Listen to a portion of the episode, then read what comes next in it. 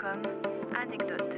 Non. P comme B comme comme euh, G comme Galiena, comme comme comme immersion.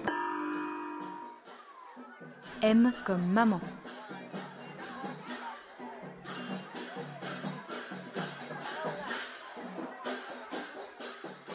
Maman.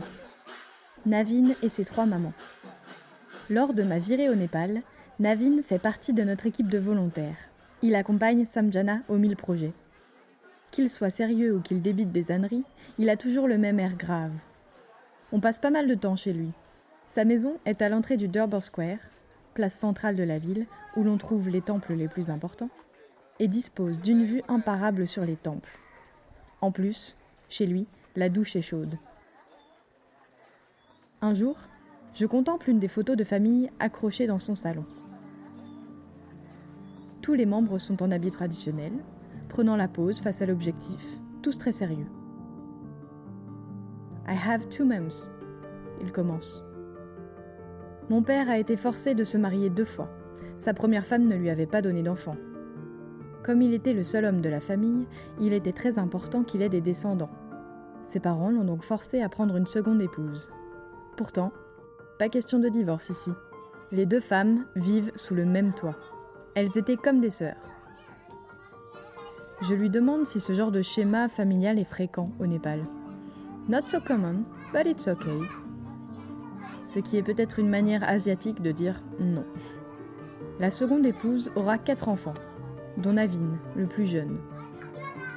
La première épouse de mon père nous a élevés comme ses propres enfants. J'ai toujours appelé les deux maman.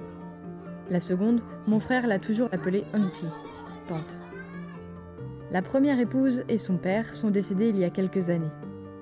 Navin vit avec sa mère biologique, son frère qui s'est marié et qui a un enfant. Navin me dit être très chanceux de vivre avec sa belle-sœur.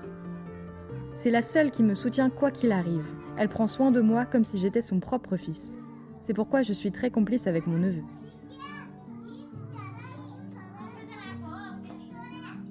Navin partage son temps entre s'occuper de son neveu et aider Samjana dans ses projets sociaux. Ça ne plaît pas trop à sa famille, qui le voit comme un feignant et tente de le convaincre de partir travailler à Dubaï. Ils veulent que j'apprenne ce que veut dire travailler dur pour gagner sa vie. Ici, je me repose trop sur ma famille. Là-bas, il faudra que je me débrouille tout seul.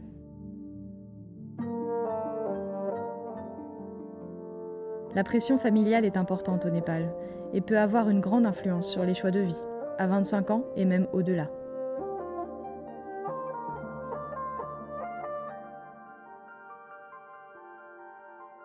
J'ai observé que les Népalais gardent le sourire dans toutes les situations de la vie, deux exceptés, quand ils se marient et quand ils se font prendre en photo. Tiens, ne serait-ce pas l'inverse des Occidentaux?